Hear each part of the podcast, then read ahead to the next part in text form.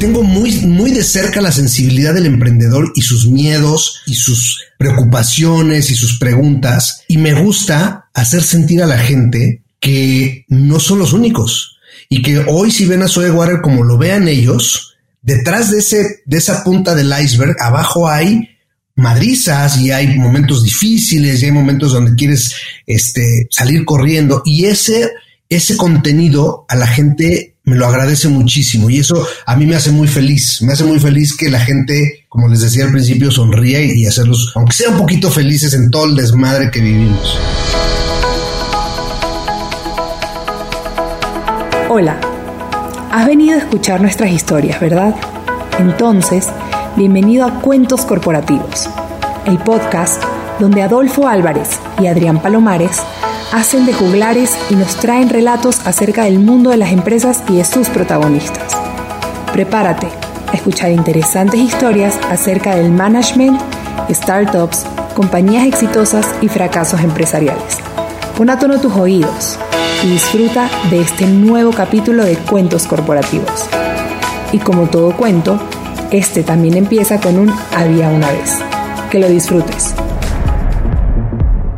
Hola a todos y bienvenidos a un nuevo capítulo de Cuentos Corporativos. Somos Adrián Palomares y Adolfo Álvarez y nos sentimos muy contentos de que nos estén escuchando. Como saben, Cuentos Corporativos es un espacio en donde se relatan historias acerca de empresas, con el fin de reflexionar sobre sus miedos, sus retos y las oportunidades que tienen para ser mejores organizaciones. Siendo así, vamos a comenzar con este nuevo capítulo y para hacerlo, lo haremos diciendo como es tradición en este espacio. Había una vez un niño que ya hoy no es tan niño, pero en algún momento lo fue, y que no podía quedarse quieto, así que sus padres lo llevaron a apoyar causas sociales. A mis padres cuando no me quedaba quieto, te aseguro que no me llevaban a apoyar causas sociales. Creo que con un zap en la cabeza me trataba de tranquilizar. Él desarrolló el gusto y la habilidad por vender y recaudar fondos. Oficialmente estudió solo hasta la escuela primaria, pero su paso por la vida lo ha llevado a desarrollar conocimientos muy importantes que no requieren de títulos o certificación. Es papá desde los 20 años y con una carrera como consultor a los 34 años decide seguir la idea de uno de sus amigos y emprender en el competido segmento de aguas y bebidas. Héctor Cruzado es mejor conocido como arroba chaburruco con Q en redes sociales y es uno de los fundadores de la marca de agua alcalina Soewatt, empresa fundada en el 2012 en la cochera de su mamá y con solo 75 mil pesos de inversión. Héctor y Zoe Water han creado importantes tendencias como campañas de marketing de influencers o un producto que ha roto esquemas con un modelo de negocios poco tradicional. Hoy, Héctor participa frecuentemente en conferencias de emprendimiento y fue incluido en la lista de las 30 promesas de los negocios de la revista Forbes en el 2016. Bienvenido, Héctor. Gracias, gracias por esta introducción, por este, por este pequeño cuento para, para eh, eh, darme la bienvenida. Estoy contento de estar aquí y como les dije hace un ratito, felicitarlos por, por este espacio. Muchísimas gracias, Héctor. Para nosotros es muy importante conocer el trasfondo de la personalidad de quien nos acompaña, porque toda la parte del emprendimiento, el hombre que inventó el agua, Soul Water, y que ahora se rodea de, de todas estas eh, personalidades que, que en su Instagram lo presentan, eso vamos a dejarlo más adelante. Pero háblanos de tu pasado, háblanos de quién es ese Héctor que desde chavo fue llegando a la cochera, que, que no sabía qué inventar, que quería salir un poco de los patrones. ¿Qué nos puedes contar de ti? ¿Qué te gusta hacer? ¿Te gusta surfear o no? ¿Te gusta manejar bicicleta? ¿O nada de eso? ¿Te gustan las fiestas? ¿Quién es Héctor Cruzado? Bueno, pues como bien dijeron al principio, eras una vez un niño que, que, eras, que era y es sumamente inquieto, que, que le gusta le gusta la aventura, le gusta hacer cosas que, que parecen difíciles, que, que cuando, cuando se le presenta un no de frente, eh, es, su cabeza empieza a pensar en las mil maneras en que sí. Eh, también es un niño que le gusta hacer sonreír a los demás, que le gusta el sonreír, em, que se siente mal cuando hace travesuras. Eh, en fin, creo que, creo que soy, y puedo contar de Héctor como una, una persona que muy consciente, creo yo, que, que, desde niño mis padres me ayudaron a hacerme cada vez más consciente de lo que sucede en mí, en mi, con mi mente, eh, a mi alrededor.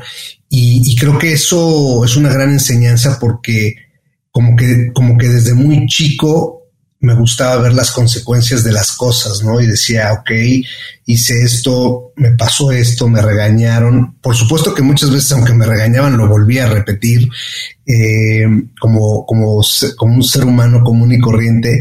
Pero al final me gusta, me gusta mucho escuchar la música, mucho, me, me, me transporta, me gusta, me gusta ir a hacer jogging, ¿no? O sea, trotar, eh, eso me ayuda mucho a reflexionar sobre muchas cosas, arreglar el mundo en, ese ratito que corro. Em, me gusta andar en patineta, no soy muy bueno, pero me gusta. Y, y, creo que platicar, o sea, conocer gente, creo que es lo que más me gusta porque es conocer universos diferentes, mundos diferentes, eh, una buena plática con un amigo, con, mi esposa, con mis hijas, de, la inmortalidad de la vida, creo que son de las cosas que, me hacen muy feliz y que, hasta hoy trato de, provocar constantemente en mi vida. Héctor, ¿por qué arroba chaborruco? ¿Por qué ese? Eh, vamos, es, es el nickname que muchos desearían, ¿no? Que muchos se sientan reflejados. ¿Por qué usarlo? Este, ¿Qué te gusta compartir en redes sociales? Platícanos un poco de esa parte. Mira, yo creo que el tema de Chaborruco empezó cuando a los, pues a los treinta y tantos años me empecé a dar cuenta que, que, pues que era un chaborruco, ¿no? O sea, eh, que me gustaban cosas que, que, o sea, no hay una edad para hacer las cosas. Creo que al final mi mensaje es burlarme de mí mismo, de decir, todos tenemos un chaborruco dentro de decir, o sea, a mí me pegó el tema de la patineta y me, dices, pero hay otros que dicen, güey, me quiero, este, o sea, yo, por ejemplo, mis últimos tatuajes me los, hice hace cuatro años. O sea, son cosas que en el status quo es como, güey, tú ya no deberías de hacer eso. Y, y desafortunadamente a mí se me antojó hasta esta edad hacerlo. Entonces, o sea, desafortunadamente para, las, para los que piensan de esa manera. Pero para mí, yo dije, a ver, cuando empecé a ver que ya era medio chaburruco, o sea, que hacía, ya sabes que hay un chaburrucómetro, y empecé a decir, madres, ok, ya soy chaburruco. Entonces dije, a ver, tengo dos opciones. Cada vez que me digan chaburruco, puta, me voy a súper enchilar. O como soy, la verdad es que soy muy, me, gusta mucho burlarme de mí, de, o sea, soy, soy la verdad muy carrillero. Dije, bueno, me voy a echar carrilla a mí mismo porque eso es lo que soy. Entonces prefiero adoptarlo y, entonces hace ese, ese nickname, yo creo que lo tengo desde hace como seis años. Antes era el clásico H cruzado, ¿no? Y, y lo cambié y la verdad es que me gusta porque además fui papá muy joven, entonces pues ando en las redes sociales y entonces mis hijas y entonces como que todo empezó a, y entonces dije, es que eso soy y me parece perfecto y me gusta. Y en mis redes sociales, a ver, en Twitter pues como lo que es Twitter, ¿no? Es el, es el lugar de los, de los, este, non-fits de, de, de la sociedad, de los haters, y ahí pues entro a hatear a veces y, y, a, hacer este comentarios sarcásticos y lo que sea. Y que pinche avión que no arrancó a tiempo o, de que no funciona. Y de ahí, y, y, y, ya, ¿no? Y leer noticias. Pero en Instagram, eh, pues documento las cosas que me gustan, ¿no? las cosas que hago. A veces se me olvida, por supuesto, pero me gusta documentar y compartir a la gente que todos somos así y que no siempre todo es felicidad, ¿no? Y que a veces hay veces que, no queremos publicar nada y a veces que estamos enojados y, y lo que sea. Entonces al final creo que mi contenido personal, por así decirlo, es más de ese tipo y por supuesto que desde hace unos meses empecé a crear un contenido de emprendimiento porque afortunadamente me han, invitado a, conferencias importantes, a blogs, a, como ustedes con, con, con podcasts, a universidades, y tengo muy, muy de cerca la sensibilidad del emprendedor y sus miedos y sus, y sus preocupaciones y sus preguntas. y me gusta hacer sentir a la gente que no son los únicos y que hoy si ven a Zoe Water como lo vean ellos, detrás de ese de esa punta del iceberg abajo hay madrizas y hay momentos difíciles y hay momentos donde quieres este, salir corriendo y ese, ese contenido a la gente me lo agradece muchísimo y eso a mí me hace muy feliz, me hace muy feliz que la gente, como les decía al principio, sonríe y hacerlos, aunque sea un poquito felices en todo el desmadre que vivimos. Dicen Héctor que la vida del emprendedor es solitaria, ¿no? Es solitaria, es solitaria sobre todo en los momentos difíciles, Adolfo. Tú lo sabes y lo hemos vivido y lo hemos observado en otras personas. Cuando te va bien, tienes chingos de amigos, ¿no? Tienes chingos de amigos, tienes chingos de gentes que confiaron en ti desde el día uno, etcétera. Y cuando te está yendo la chingada, eh, y ya no sé, aquí se puede hablar así como normal. ¿no? Totalmente, bueno. Me cuesta, me cuesta más trabajo. Por supuesto, eso es lo que llamamos, y tenemos una amiga que lo llama grosería con causa. Ah, perfecto, perfecto, feliz. Este, y sí, cuando están las cosas mal, la verdad es que tampoco te voy a decir, en mi caso, por lo menos, cuando han estado las cosas difíciles, tengo la fortuna de que muy pocas personas se me desaparecieron, la verdad. Tampoco puedo decir que, que me ha ido mal, pero sí he observado que es, que es como muy común y no sé si es un tema de, de, la sociedad, si es un tema del mundo, si es un tema de México o, Latinoamérica, pero yo creo que hay, hay, una frase que me gusta mucho de, de, un, de un autor que dice que las ideas constructivas siempre son individuales. Eh, es decir, la idea, por lo menos como idea de inicio, y después los demás irán aportando cosas. Pero si no, tú no te mantienes eh, firme en tu integridad de tu idea constructiva, entonces es muy, puede ser muy fácil que te la tumben, que te desvíes, este, etcétera. Entonces, en ese sentido, creo que sí es un tema algo solitario. Sin embargo, yo sí te puedo decir que los éxitos de Zoé nunca me cuelgo la medalla solo, porque eso me parece también absurdo y me parece que, que es una gran mentira. Tengo mi parte de la historia, tengo mi parte de, de, de lo que hago y lo que he hecho desde el día uno y me siento muy orgulloso y no necesito que me lo estén ni reconociendo ni que me den premios por eso ni nada. Yo estoy muy tranquilo eh, con eso y, con que mis socios me lo reconozcan para mí es más que suficiente y bueno, obviamente mi, mi familia. Hay un punto que quiero balconear y con esto me retiro de lo que es la vida pública de, de Héctor, pero la un, bueno, Probablemente Paris Hilton lo hace, pero Héctor le pone Instagram a su perro. o sea, Toño el Bulldog tiene más seguidores que, que yo, güey. pero bueno, lo invito a que lo sigan. Toño de Bulldog es la cuenta y es Tonito de Bulldog. Sí, fíjate que, bueno, eso es, eso es una eh, vivimos en, eh, vivimos en la era de, de las de, de, que si no, si no tienes redes sociales no existen en este mundo, básicamente. Y, y la verdad es que esa cuenta era de nuestro perro anterior que, que, que se murió hace unos un par de años. Se llamaba Benito. Y, y, y se lo subimos porque me parece que la, la, raza del bulldog inglés es una raza muy chistosa uh -huh. y se presta para, para contenidos chistosos, ¿no? Entonces, bueno, Benito murió y nos regalaron a Toñito y pues ya, él, digamos que está continuando la historia, eh, pero nos divierte mucho, la verdad, y, es, la verdad es que en algún punto dijimos, puta, vamos a ser famoso este cabrón para ver si nos saca de pobres, güey, porque esto de vender agua.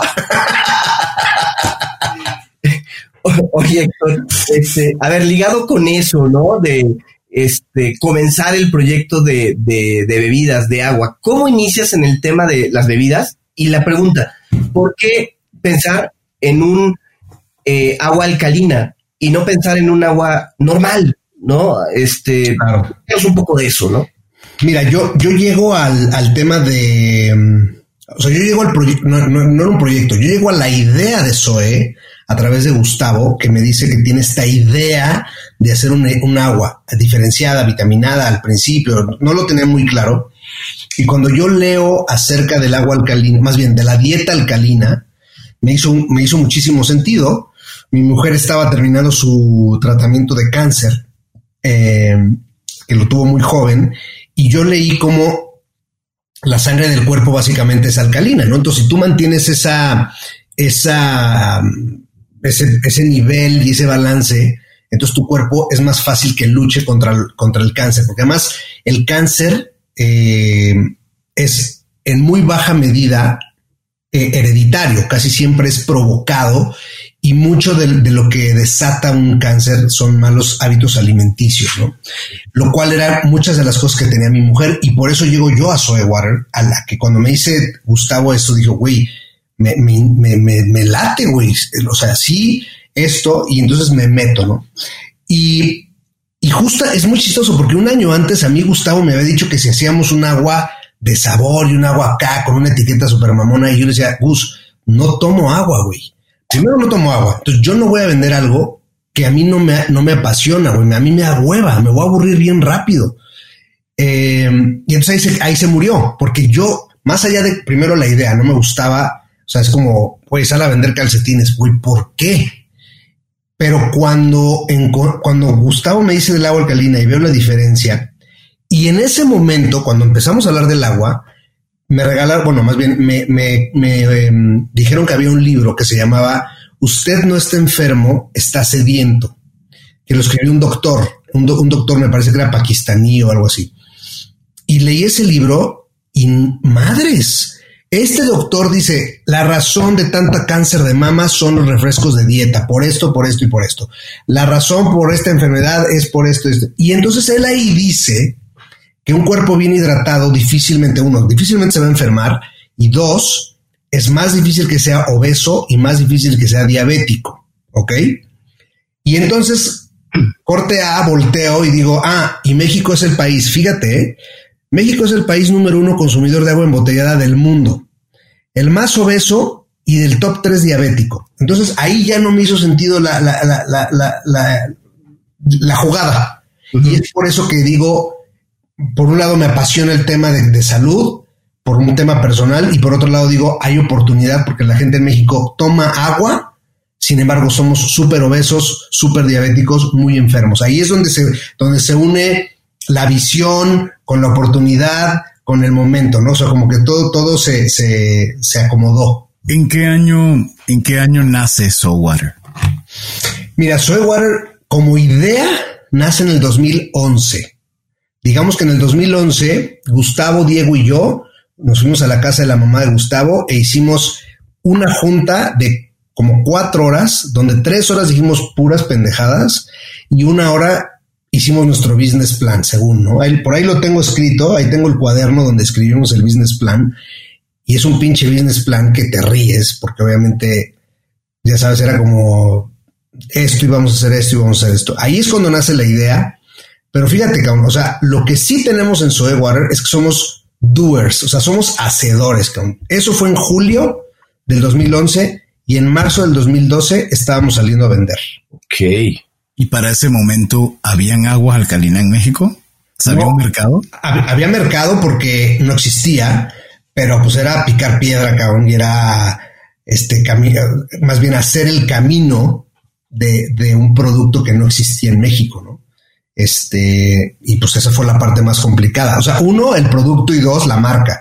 Que hoy por hoy creo que lo que hemos hecho muy bien es la marca, ¿no? Es decir, hoy, hoy la gente le dices agua alcalina y no te, no te puede decir otra marca. Aunque me han salido 28 copias, hoy agua alcalina es Soy Y creo que ese es, ese es el reto día a día de mantenernos de esa manera con la gente. Oye, ¿cómo fueron esas primeras reuniones con clientes donde tú llevabas tu botella de agua o tu, no sé, un garrafón, algo así, y comenzabas a platicar del agua alcalina y, y a ver, la mayoría de nosotros hoy todavía, después de casi nueve años que lleva Soe Water, no conocemos realmente los beneficios que tiene. ¿Cómo fueron esas primeras reuniones con tus posibles clientes? ¿Recuerdas alguna en particular? Sí, varias. Este, cuando, mira, los, al principio nosotros decidimos no venderle al retail decidimos no venderla al supermercado porque ustedes saben que lo, difícil no es entrar al retail, lo, difícil es mantenerte y rotar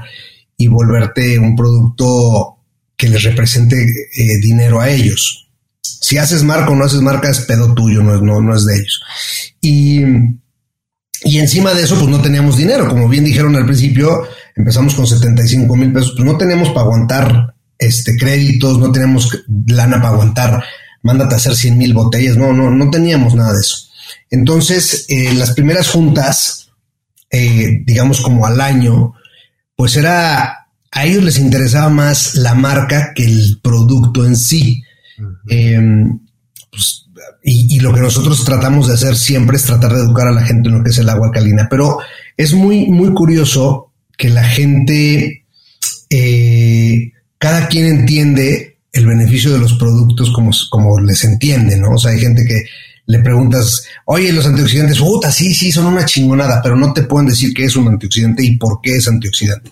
Oye, que el kale, puta, sí, el kale es la maravilla, no saben por qué, no saben, etc. O sea, somos una cultura que principalmente somos de modas. Y ese era el miedo de nosotros, porque nos estaban viendo como un producto de moda. Y es, y yo dije, no vamos a ser un producto de moda, llegamos para cambiar la hidratación de México.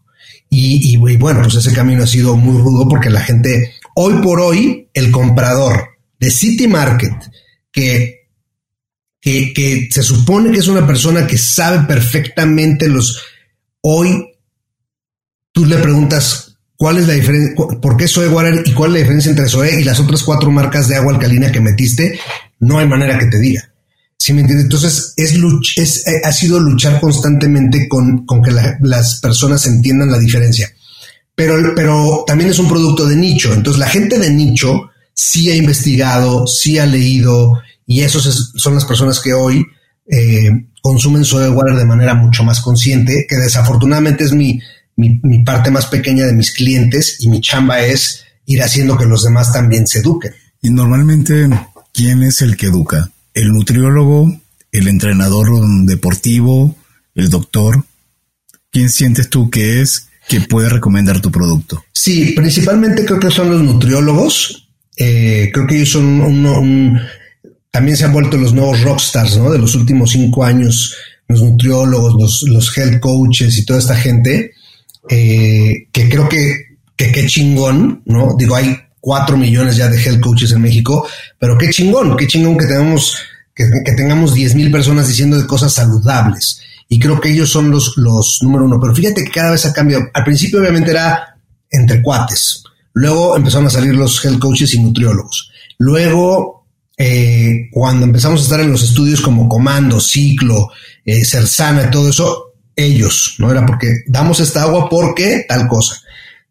Y recientemente me, he sorprendido la cantidad de doctores, de médicos que están recomendando tomar soy water. O sea, estoy sorprendido de gente cercana, ¿eh? No, no esos cuentos de que no, no, gente cercana que me dicho, güey, vengo saliendo de mi doctor y me dijo que lo primero que tengo que hacer es cambiar mi hidratación y empezar a tomar soy water. Entonces, yo decirte quiénes son los principales educadores, hoy no lo tengo tan claro. Eh, por supuesto, el, dios Google es el, número uno, ¿no? Este, pero de ahí en fuera creo que estas personalidades nos han ayudado a, hacer a las personas más conscientes de qué, están ingiriendo en su cuerpo. Héctor, eh, se metieron a la cueva del lobo, comenzaron a competir con las grandes refresqueras que también están en el nicho de, de agua embotellada. ¿Cuál ha sido la estrategia de Soy Water ante ellos y, bueno, ¿cómo ha sido ese, ese enfrentamiento, o más bien, llamémosle ese encuentro inicial? Pues mira, es que sabes qué? que es que siempre digo que es que es como el, perrito, el perrito chihuahua, güey, que pasa al lado del gran danés y le ladra al cabrón como si él fuera un león.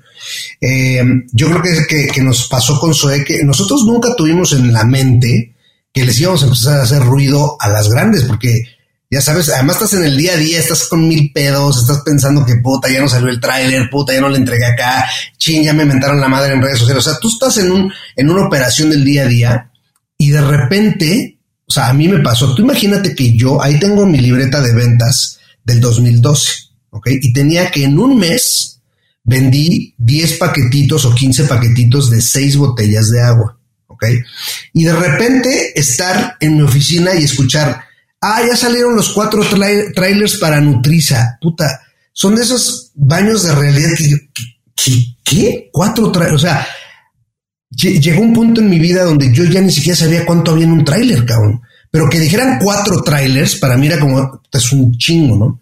Entonces, lo que te quiero decir es que la, la, evolución de Soe Water como, como, mar, como marca, como consumo, el, el sell out de todos estos lugares, nos, nos fue cayendo de sorpresa, por lo menos a mí, porque como estábamos manejando tantas cosas, con la, creación de la oficina, la contratación de gente, o sea, todo esto, eh, llegó un punto hace dos años donde nos dimos cuenta que ya les estábamos haciendo ruido a las grandes porque pues nos empezaron a llegar ahí mensajitos entre líneas y, y madrazos por aquí, madrazos por allá y donde ya, donde dije, ay cabrón, ya, ya, esto ya está en serio, es cuando Danone saca su agua alcalina.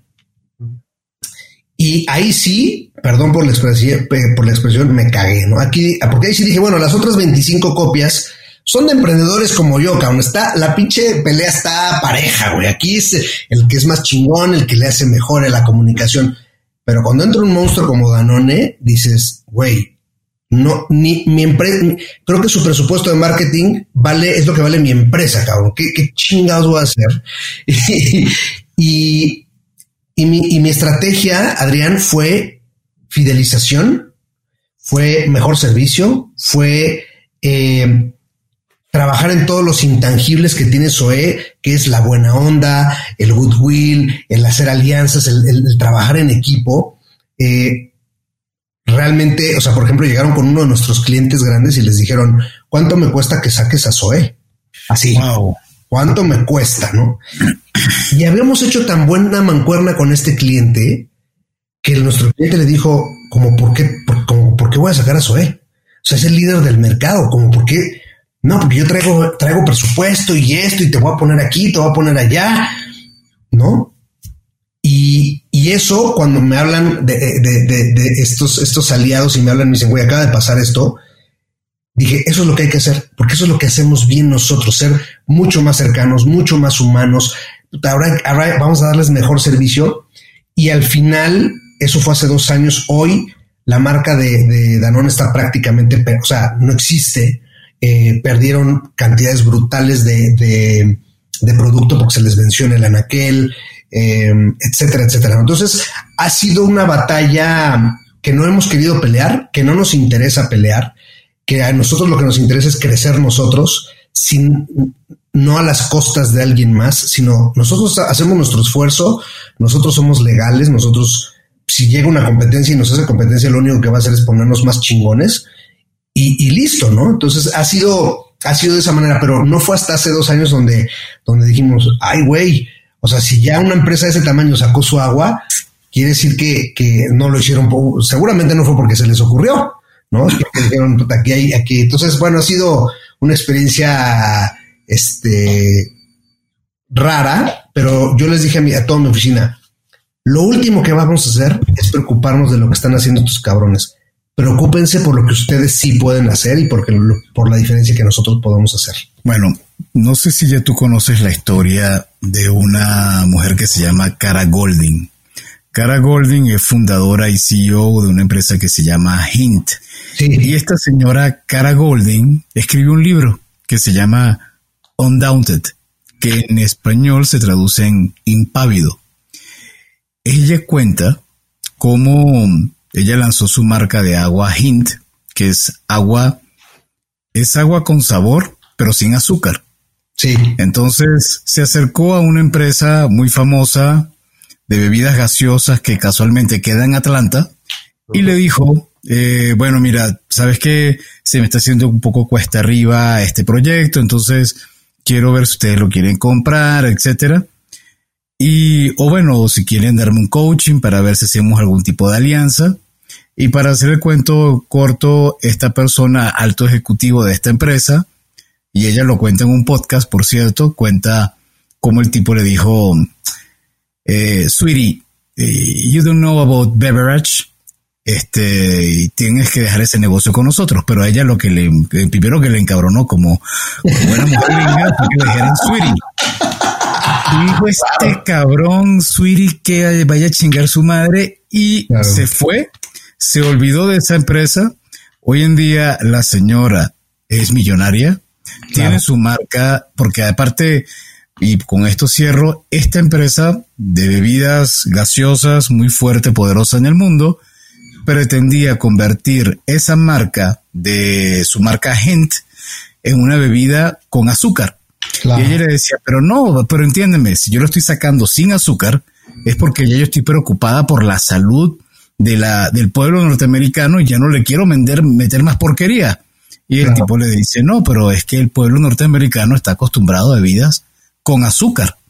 Me voy con todo esto porque creo que en algún momento seguramente tú te vas a ver reflejado ahí y por otro lado, creo que si estás haciendo esto es porque yo creo que sientes que el pueblo mexicano ya tiene demasiada azúcar. Sí, sí, o sea, mira, al final el tema de, mi esposa me, hizo reflexionar sobre el consumo, ¿no? Tampoco lo podemos, yo por lo menos no, no soy tan papista de decir no comas nada con azúcar, no comas esto, no. Yo soy más de la idea de decir, a ver, el mexicano promedio, y por cultura y por educación nos encanta el pan, nos encanta esto, nos encanta lo otro. Creo que el tema es decirles, bájale al, bájale al consumo de esto. Trata de, que si te comías dos panes, pues comete uno, ¿me entiendes? O sea, no, creo que los ningún extremo es, es bueno. Y creo que hoy nuestra chamba como SOE es justo decirle a la gente, mira qué chingón y qué cool es comer cosas y tomar cosas que no son lo que siempre hemos tomado, ¿no? Y decir, no te preguntes por qué soy water cuesta el doble de un agua normal. Cuestiónate por qué el agua normal es tan barata, ¿no? ¿Por qué, por, qué será que te pueden vender un litro de agua en ocho pesos? Entonces creo que, creo que es parte del, del, del corazón de Zoe eh, hacer ese, hacer ese, esa visión a la gente de decir, ah, ¿por qué están, por qué Zoe me está diciendo esto? Por ejemplo, ahorita tenemos todo un, nuestra estrategia de comunicación general como marca es la sustentabilidad. ¿Por qué? Porque pues nosotros vendemos plástico también y creo que nos toca hacer esfuerzos como por ejemplo el próximo año eh, nuestras botellas van a ser todas de plástico 100% reciclado. Eh, tenemos un, un, un, esquema en México donde si te entrego en tu casa me llevo tus botellas usadas y luego se las doy a banco de tapitas. Eh, ahorita acabo de hacer una alianza con una empresa de sustentabilidad de movimiento que se llama Move. Son unos chavitos que están haciendo unos scooters, pero porque quieren cambiar la movilidad de México DF, por lo menos para empezar. Entonces vamos a hacer contenidos de cómo hacer una, ese tema. Otros chavos de, me, parece que son de la, de la NAWAC, eh, hicimos otra alianza el próximo año. Imagínate, mi, mi campaña más importante el próximo año se llama Less is More. Less plastic, more soy water. ¿Qué quiere decir esto? Que te estoy pidiendo que consumas menos plástico, pero que consumas mis, mis, mis water boxes de 10 litros y que compres tu garrafón uno o dos, perdón, tu termo eh, de acero, caliente o frío, para que rellenes tu soy water por todos lados. Y por cada 150 de estos termos que, se, vendan, vamos a poner un, sistema de captación de agua para comunidades de escasos recursos. Entonces, lo que te quiero decir es que creo que el the name of the game para mí es conciencia. La basura no llega a las calles solita. Eh, ¿Sí me entiendes? O sea, y creo que decirle a la gente, mira, la razón por la que esa basura está ahí es porque y enseñarles toda la cadenita de cómo llegó. Entonces creo que esa parte es la que a mí me entusiasma. Eh, porque es muy fácil decir, no compres soy water porque mira las botellas en el océano. Sí, cabrón, pero la pinche botella no llegó ahí porque tiene vida propia, cabrón. ¿no? Alguien, un ser humano pensante, tiró esa pinche botella cerca de la playa. Entonces creo que ese es el, juego y, y, coincido mucho con lo que, con la historia y voy a comprar ese libro y me lo voy a echar porque porque justo es eso, ¿no? El, el, todo el tema que está revolucionando en el tema de consumo en el mundo viene de que, de que yo no culpo a los Coca-Colas, a los bimbos, yo no los culpo, porque hace 100 años la revolución de consumo era muy diferente a lo que estamos viviendo ahorita. En ese momento estaban buscando otra cosa y en un punto era irreversible, básicamente. Yo, yo así lo quiero pensar. Y como industria, es irreversible porque está, fue construida para hacerlo de cierta manera. Y de repente decirle a una madre de ese tamaño, un pinche mamut de 8 metros, decirle, güey, tienes que actuar como si fueras tigre. ¿Cómo, cabrón? ¿Cómo, güey? Tengo, tengo cuerpo de mamut, güey, peso cuatro toneladas, no puedo correr como tigre. Entonces, pero creo que todos nosotros, los pequeños empresarios de consumo responsable, les estamos ayudando a ellos a que empiecen a decir, aunque digo, porque los esfuerzos que han hecho ha sido en muchos casos absurdo, mentiroso y demás, pero, pero creo que todos esos errores también a ellos los están llevando a decir, necesitamos cambiar eso, porque además ellos no lo hacen, no se va a hacer a la velocidad que necesita este planeta, creo yo. Y se lo van a cobrar. La gente se lo va a cobrar. Correcto. Oye, Héctor, es impresionante la pasión que transmites al platicar de los proyectos. de verdad, ¿eh? Es, hace rato comentaste que si algo eran en Water eran doers, ejecutores. ¿Cómo transmites esa cultura de ejecución con tu equipo? ¿Cómo haces que en vez de estar analizando y todo, eh, se pongan a ejecutar? ¿Y cuál es el riesgo de una empresa en crecimiento que pierde la ejecución? ¿Cómo lo ves tú? Mira, yo soy muy doer. Yo, yo en mi vida me volví muy doer y muy poco analítico. Entonces, de hecho, ahora he, ido, he ido haciendo que la balanza de mi manera de pensar se vuelva un poquito más analítico, porque como ya hice un chingo, ahora lo que me hace es saber cómo comparar esa información de cosas que hice. Entonces, ¿qué hago yo? Eh, primero, yo pongo el ejemplo, ¿no? Es como, oigan, se me ocurrió esto, hagámoslo. ¿Cuáles cuál han sido los riesgos? Bueno, trato de hacer cosas que no contraigan mucho riesgo para la compañía, principalmente en el tema financiero, cosa que aún así he hecho unas buenas cagadas, ¿no?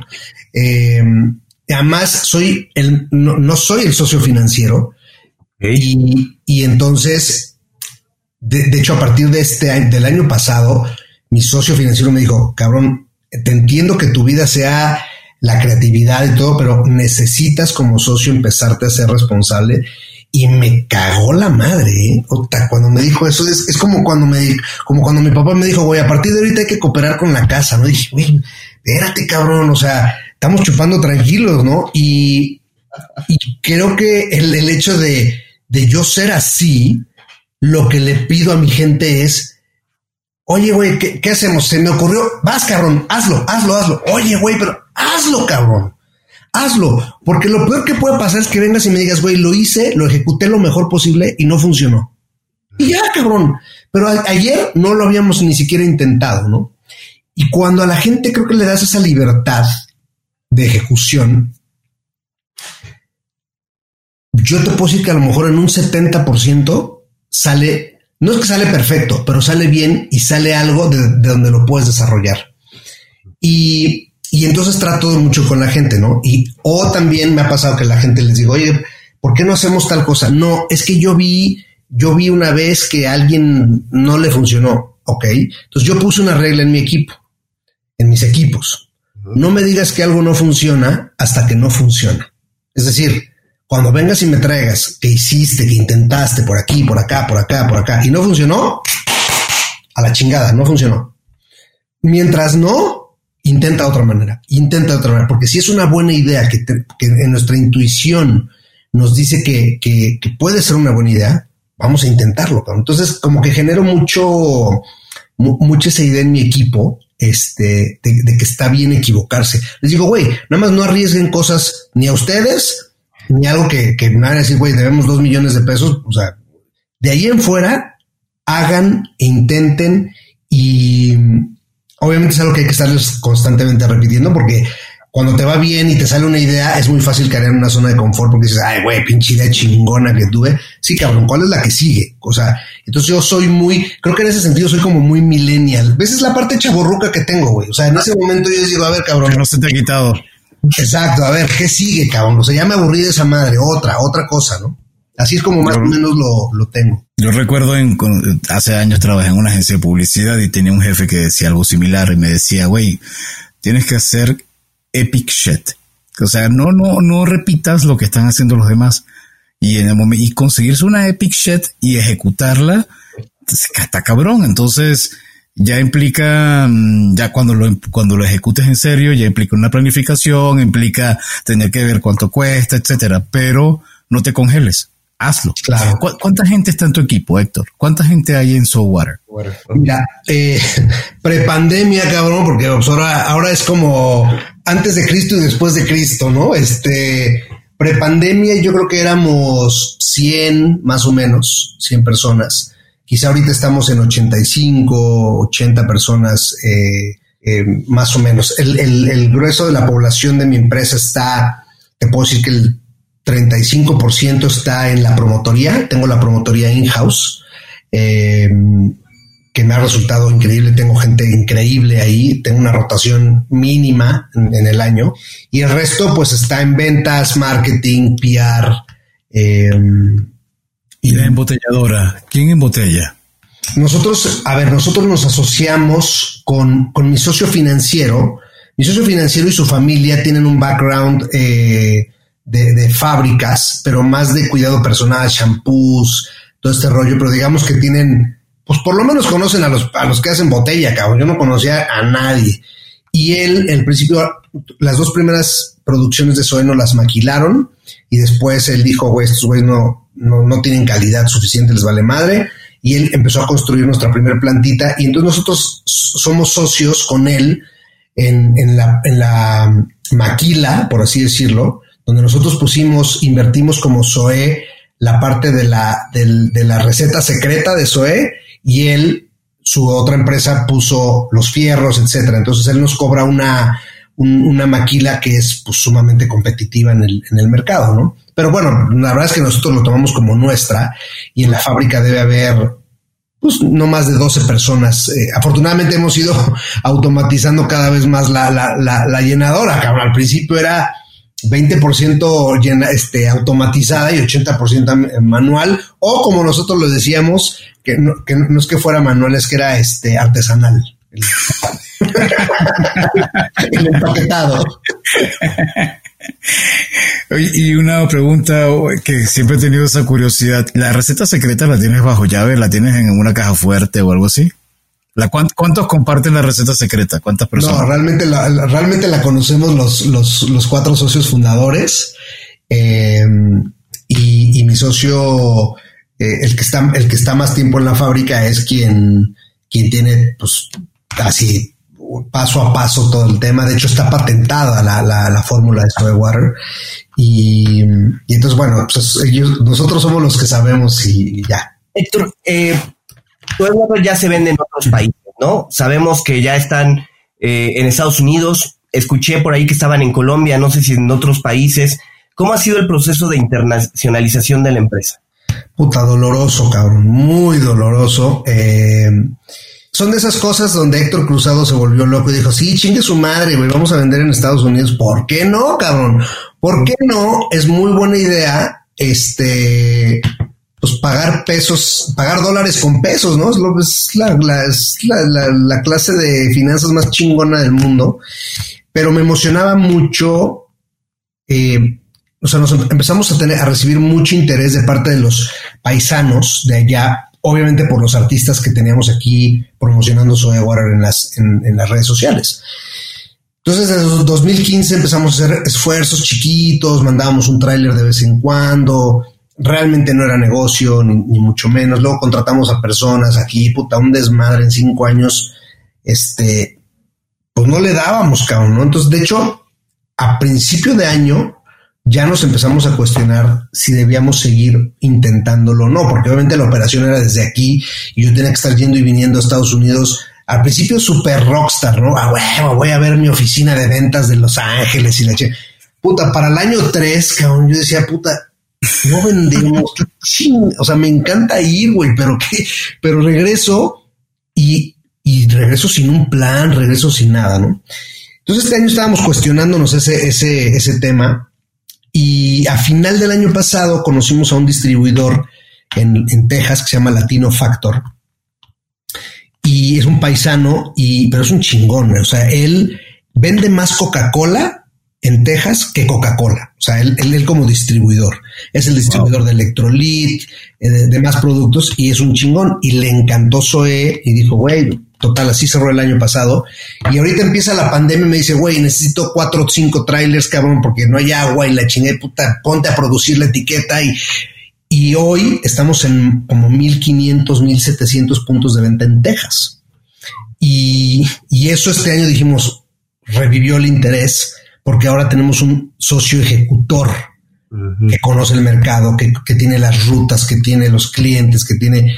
Entonces, eh, digamos que Estados Unidos ya, está reviviendo. Creo que si va, si, si, si sigue como, como tenemos el plan, yo creo que para los próximos, en, tres, cuatro años, Estados Unidos va a estar vendiendo cinco o seis veces lo que vendemos en, México sin, sin ser el número, ni siquiera el número 10 en Estados Unidos de, de, venta, ¿no? Ya saben que allá es un volumen absurdo. Y estamos por entrar a um, Colombia, Costa Rica y Guatemala. Son tres países que ya pues, prácticamente estamos ahí con, con un pie. Eh, la pandemia fue lo que detuvo por temas de, de cerraron las oficinas de, de salud y todo este tema y estamos a punto de, espero que antes de que acabe el año, pues si no empezando el año, mandar el primer contenedor a Dubai. Eh, y, pues la verdad es que el, juego, el, nombre del juego para los próximos cuatro años para nosotros es territorios, ¿no? O sea, no perder mientras vendemos en los otros territorios, pero tener más territorios. Eh, eso es lo que queremos hacer. ¿Y en todos los territorios van con la misma marca? ¿Van con Soe Water? Sí, eh, algo que hicimos desde el principio fue empezar a registrar la marca por todos lados.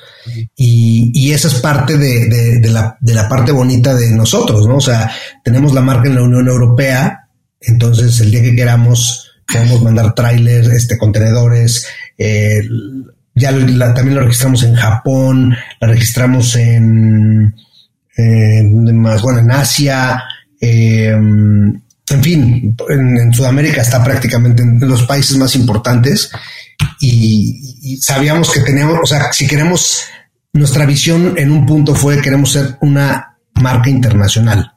Entonces, pues nos dedicamos a hacer eso, ¿no?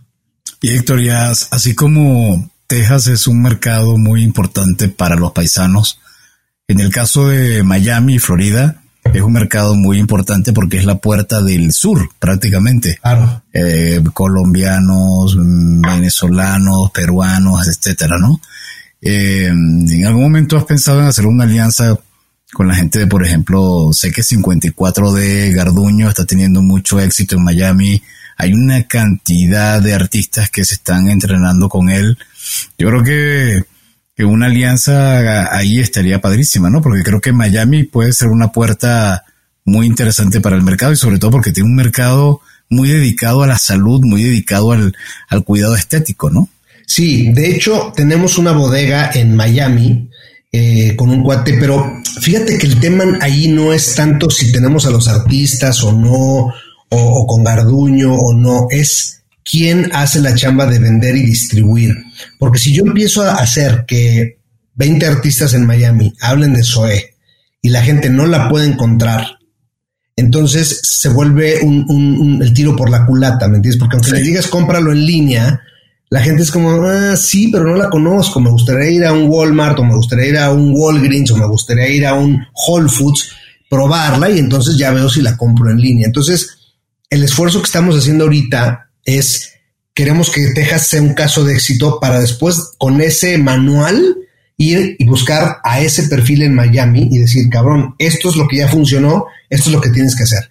Y luego irnos a California y hacer lo mismo. O sea, nosotros, yo creo más bien que nuestros mercados van a ser principales, donde tengamos una, una distribución fuerte, va a ser California, Texas, Chicago, Nueva York y, y Florida, ¿no? O sea, creo que con eso podemos hacer tres o cuatro veces lo que vende México. Es que definitivamente mm, está bien, coincido contigo, está bien la imagen, está bien los beneficios del producto, está bien todo esto, pero si no lo consigues, la clave, el factor de éxito pareciera que es 100% o un 98% la distribución. Sí, totalmente. O sea, sobre todo en, Estados Unidos, ¿no? O sea, los, los productos de consumo en, en Amazon, eh, los groceries, pues no, no jalan tanto en Amazon. Eso, porque eso ya lo hace Whole Foods, lo hace Walmart, o sea, ellos ya, ellos ya te lo hacen. Entonces, ir a comprar groceries a, a, Amazon no es tan, de hecho, casi no venden groceries. Entonces, sí es, el, el, nombre del juego es ¿Dónde encuentro Zoe? En, en, en, cualquiera de estas ciudades, ¿no? Tuvimos la, el gran éxito hace tres semanas que el primer Walmart de Texas nos dio oportunidad. Entonces, puta, de ahí son, si la pegamos, son 290 tiendas y eso nos abre la puerta a HB, que son otras 200 tiendas. Entonces, queremos que sea un caso de éxito además para que nuestros esfuerzos sean en un solo lugar en vez de cinco, que de todas maneras no, imposible, ¿no? Héctor, recientemente Kavak fue nombrado el primer unicornio mexicano. Sí, ¿Se ve como el nuevo unicornio mexicano? ¿Les preocupa Mira, güey, ahora sí que como, como dijeran, se vale soñar, cabrón. O sea, no, no. Mira, no es algo que, no es algo que nos quite el sueño, la verdad. Eh, creo que, creo que el ser, el ser un unicornio conlleva muchas otras cosas que no se ven y que, y que es un juego 100% financiero, por así decirlo. Y es totalmente diferente vender autos, ¿no? donde el ticket promedio son 250 mil pesos, eh, a vender cajas de agua, ¿no? Eh, al final yo creo que, y ustedes lo saben porque todos los productos de consumo de este mundo, todos, acaban bajo la sombrilla de uno de los grandes. O sea, hay cinco compañías de consumo en el mundo son las que mueven el consumo del mundo y, y nosotros estamos trabajando para, nosotros estamos trabajando como si fuéramos a salir a la bolsa. Es lo que te, lo que te quiero decir. O sea, es vender más, más territorios para que si algún día queremos salir a la bolsa salgamos. Pero si en el camino una empresa grande llega y nos dice, me interesa tu proyecto internacional, estamos abiertos a hacerlo. Pero porque es un proyecto internacional. Porque yo no quiero un cash out, yo no quiero un, ah, sí, ching su madre, trabajé 10 años y ahorita me voy con. No, yo quiero ser parte de llevar Soy Water a todo el mundo. Yo quiero, yo quiero que cuando la gente viaje de México y diga, no mames, encontré una botella de Soy Water, en Japón, cabrón, estaba en, estaba en España y, compré una soya o sea, ese es mi sueño, ese es, entonces, quien llegue a, comprarme ese sueño, porque yo lo voy a lograr, con o sin estos güeyes, pero si llega alguien y me dice, güey, yo, yo quiero ser el vehículo para que logres eso más rápido, porque eso sí es, es una chinga, pues ahí, ahí seguramente encontraremos a un, a un partner que, que, que valga la pena y que no sea eh, dinero caro. Dos preguntas que una tendría que haberla hecho al principio y otra tiene mucho que ver con lo que acabas de decir. So Water, So, ¿de dónde sale el nombre de So?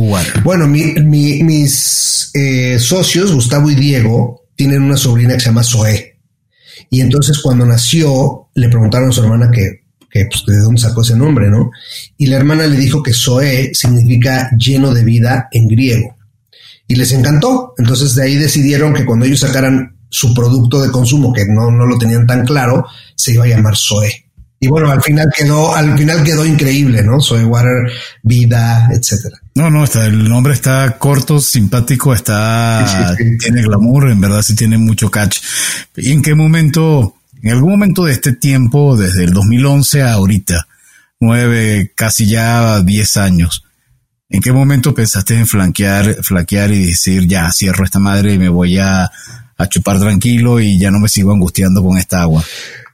Puta, desafortunadamente cada año, cabrón. Este.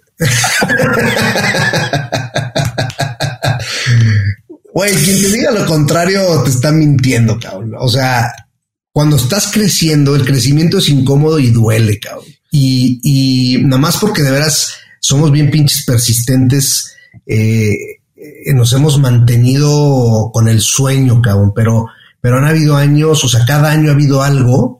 Este año está de más decir que, ¿no? Pero, pero, pero todos los demás años, puta, algo pasaba que yo decía, puta, pero ¿por qué, güey? O sea, se supone que ya, ya no, güey, ya, ya no tenemos que tener pedos, ¿no? Y entonces cada año, yo creo que hasta el año 7, Año 7, mi mayor temor era siempre vendíamos más de lo que podíamos producir, cabrón. Entonces, yo siempre tenía pedos de, backlog de entrega. ¿no? Entonces todo el mundo decía, ay, happy problem, güey, chinga tu madre con tu happy problem, güey. O sea, a mí de happy yo no le veo nada, güey, porque a mí me mientan la madre mis clientes todos los pinches días en redes sociales, güey, y no puedo decir, ay, güey, estamos felices de crecer, güey, les vale ultramadres eso, ¿no? Eh, en otro año, el tema de las, de las entregas crecimos tanto que nuestro proveedor de entregas quedó corto y, y, puta, hizo un desmadre, entregaba mal, entregaba doble, este, en fin. Y mm, el año pasado, que parecía un año normal y de puta, de, de nos estamos, porque la verdad es que veníamos con unos crecimientos muy, muy perros. Y el año pasado se combinaron un chingo de cosas que fue un año terrorífico para nosotros, cabrón. Nos aventamos el tiro de entrar a Oxo, error, cabrón. Eh, hicimos ciertas contrataciones de gente puta súper experta, error. Eh, ¿Qué más pasó? Puta, no sé, pasaron como tres o cuatro cosas que acabamos el año diciendo, no mames. Entonces, claro, agarramos 2020 y bueno, hay pedo este año, ahora sí. Vamos a. la, meta del 2020 era reponernos del, del 2019, cabrón. Y pues chinga tu madre, ¿no? Pandemia y ahora pues aguántate y demás. Pero entonces lo que te quiero decir es que sí, cada año creo que ha, habido algo que dices, ¿será esta el fin de la historia, cabrón? y, y, nos hemos aferrado a nuestro sueño y a nuestra, a nuestra, a lo que hemos construido, ¿no? Porque también hemos construido algo que ya tampoco es, o sea, ya le pusimos hormigón, ya le pusimos castillos a la pinche construcción, ya, o sea, ya no, ya no es una choza, cabrón. Ya, si quieres destruir esto, puta, tráete la demoledora, cabrón. Héctor, muchísimas gracias por toda esta plática. La verdad es que ha sido súper enriquecedora, muy interesante. Em, como lo comentamos en cada episodio, tenemos en cuentos corporativos preguntas obligadas, preguntas de cajón. ¿Te gustan los cuentos? Sí, sí me gustan los cuentos. No los leo mucho, pero sí me gustan. ¿Cuál es tu cuento favorito o tu escritor de cuentos favorito? Casi no leo cuentos, güey. Leo puro, como dice mi vieja, puros puros libros aburridos. Este, este, a ver, ¿qué, qué, qué cuento he leído que me gusta? O a lo mejor, ¿qué cuento recuerdas haber leído en la infancia, no? Y que creas que ha sido interesante. Eh, me gustaban mucho las fábulas, cabrón. No, no me acuerdo una en particular, pero me gustaban mucho las fábulas. Este tema de que los animales hablaran y todo eso me, me, atraía un chingo, ¿no? Poder entrar en comunicación con, con esos entes me, me parecía algo que, me, que me, encantaría poder hacer. la mayoría, em, yo creo que eso va a ser un análisis morfológico que vamos a hacer en algún momento, porque la mayoría de los emprendedores que hemos invitado, de esos que sufren, que sangran, que lloran y que al final les preguntan por su producto y es lo máximo y no lo cambiarían, eh, la mayoría son amantes de las fábulas. Fíjate ¿En serio? en serio, fábulas de, de La Fontaine, de Sopo. Entonces debe haber un patrón y bueno, por supuesto, porque además la fábula se sufre mucho, ¿no? Se sufre un chingo. Claro. Pero por otro lado siempre traen como una, como un mensaje. exacto. Y de los libros aburridos, eh, ¿cuál nos puedes recomendar?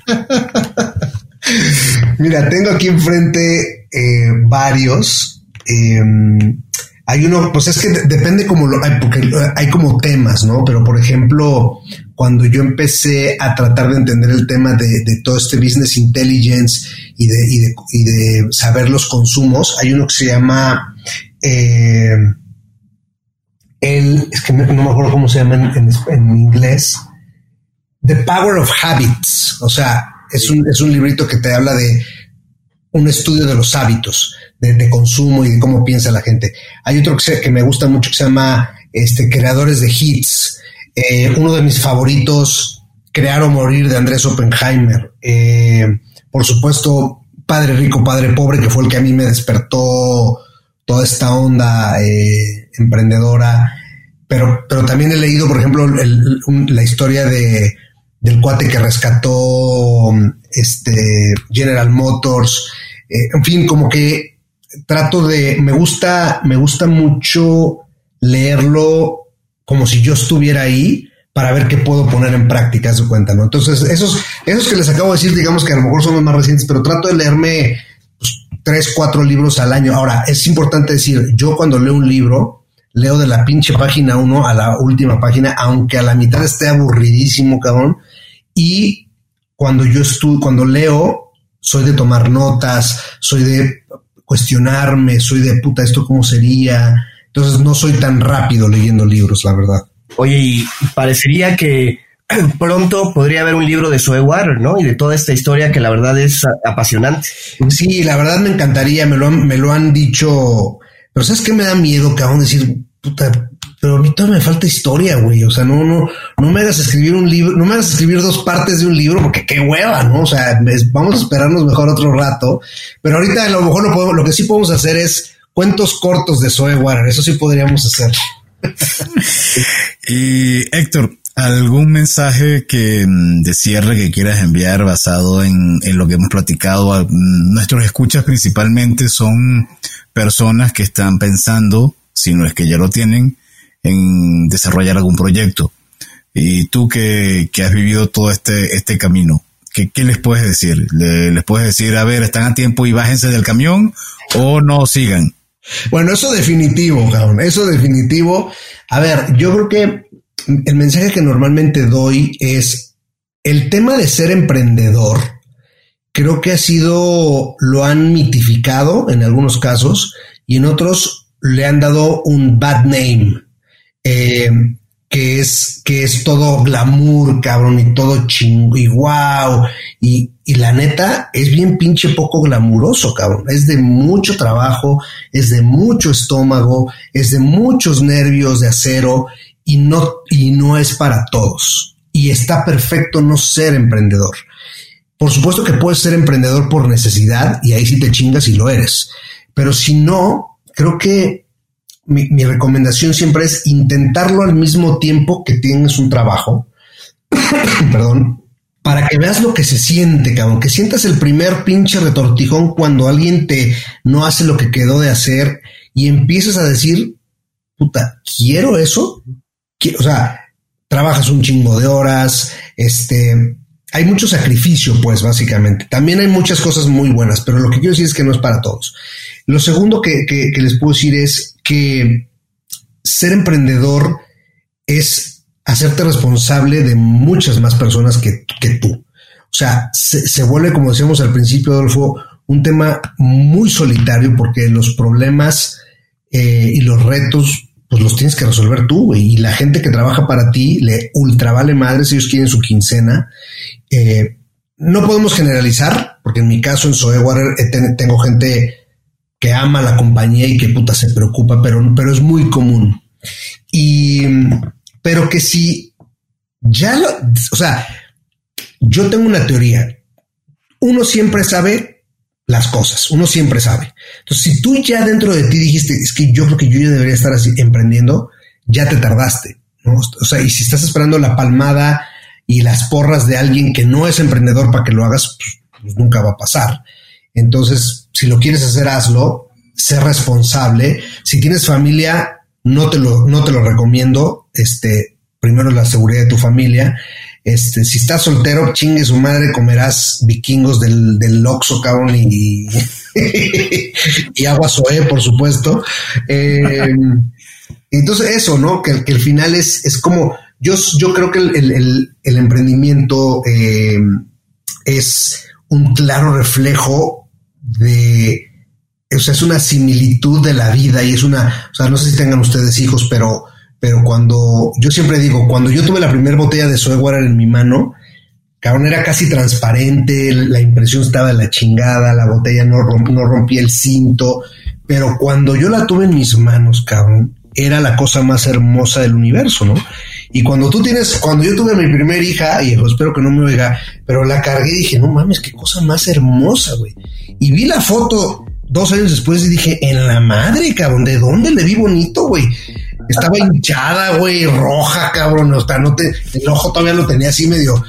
Eh, pero, pero lo que te quiero decir es que esa es la similitud de la vida con el emprendimiento. Si no amas con toda tu pasión el emprendimiento, lo vas a votar. Y en la vida, la gente que somos más o menos responsables, no votamos a nuestros hijos, ¿no? Entonces creo que eso sería como el mensaje que puedo dar más como similitud de lo que es el emprendimiento para mí y, que y que si ya lo quieres hacer, pues ya también aviéntate, pues. Héctor, pues muchísimas gracias. La verdad es que ha sido una plática muy chingona y de verdad este, agradecemos mucho habernos acompañado en este episodio y a nuestros escuchas por estar aquí presentes, por llegar hasta el final. Si les gustó este episodio, no duden en suscribirse en su plataforma y calificarnos con 5 estrellas. Así es, Héctor. Muchísimas gracias por habernos acompañado en este episodio y a ustedes por estar con nosotros. Les recordamos que Cuentos Corporativos es un podcast producido por Adrián Palomares y Adolfo Álvarez. La edición de sonido está a cargo de Audica Producción y en la creación de contenido y soporte de producción contamos con el apoyo de la gran compañera Evangelina García. Como siempre decimos, las empresas, sin importar su origen, razón de ser o tamaño, tienen todas algo en común. Están hechas por humanos. Y mientras más humanos, más agua soe, más historias que contar y todo cuento empieza con un había una vez. Hasta el próximo capítulo. Muchísimas gracias, Héctor. Muchas gracias. Gracias a ustedes. Hasta luego. Gracias por habernos acompañado en este capítulo de Cuentos Corporativos. Ojalá que esta historia haya sido de tu agrado y sobre todo que te lleves ideas y experiencias que puedas aplicar en tu propio universo empresarial. Esperamos que nos escuches nuevamente y recuerda, todos los cuentos comienzan con un había una vez. Hasta la próxima.